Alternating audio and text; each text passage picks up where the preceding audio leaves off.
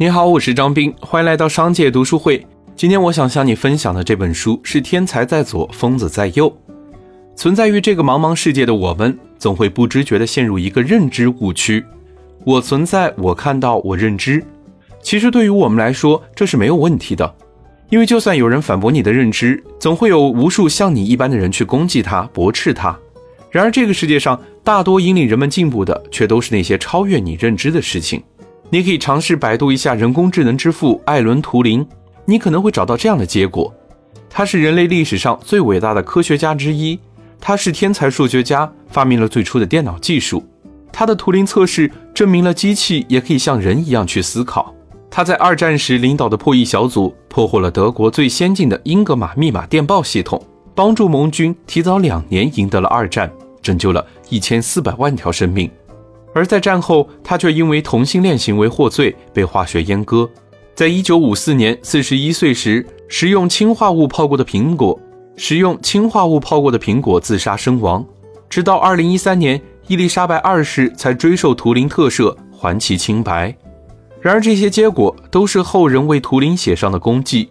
在当时，人们更多的给予图灵的评价是疯子、偏执，像机器一样的存在。如果你看过《模仿游戏》这部电影，你就应该知道，他在制造自己的机器时遇到了无数的困难。他说的机器也能思考，被周围的人认为是天方夜谭。图灵是幸运的，当时的战争环境促使人们暂时相信了图灵可以通过机器破译密码，而不是从一开始就否定了它的可能性。因此，图灵才能进一步开展自己的研究工作。而他也是不幸的，作为一个伟大的科学家，二战的英雄。却因为违背了国家的主流意志被审判，最后接受了激素治疗，也就是化学阉割。在一九五四年六月七日选择了自杀。像图灵一样被认为疯子的天才，世界上还有很多。他们在当时的情况下不被人们理解，但随着历史的进程，他们的伟大之处就慢慢显露出来。哥白尼的日心说，爱因斯坦的相对论，梵高的印象派画作，这些惊人的成就，在一开始都不被人们理解。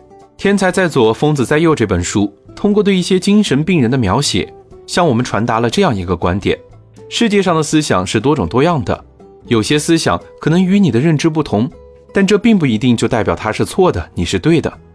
天才和疯子之间仅仅只有一线之隔。用尊重的态度去接触这世上各种不同的思维，敢于思考，这才是对待这个世界最正确的态度。如果你想收听更多关于本书的内容，欢迎订阅。让我们在一年的时间里共读百本好书。我是张斌，我在商界读书会等你。